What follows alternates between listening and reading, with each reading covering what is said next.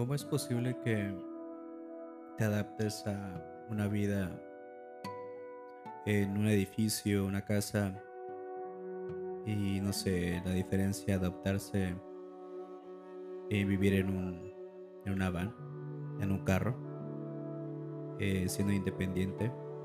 Entonces, no sé, hay demasiadas personas viviendo así y otras pues que tienen toda su vida pagando una hipoteca, tal vez una casa que no se les va a quedar a la familia. Entonces hay que poner mucha atención en eso, ¿no? Donde inviertes tu dinero también.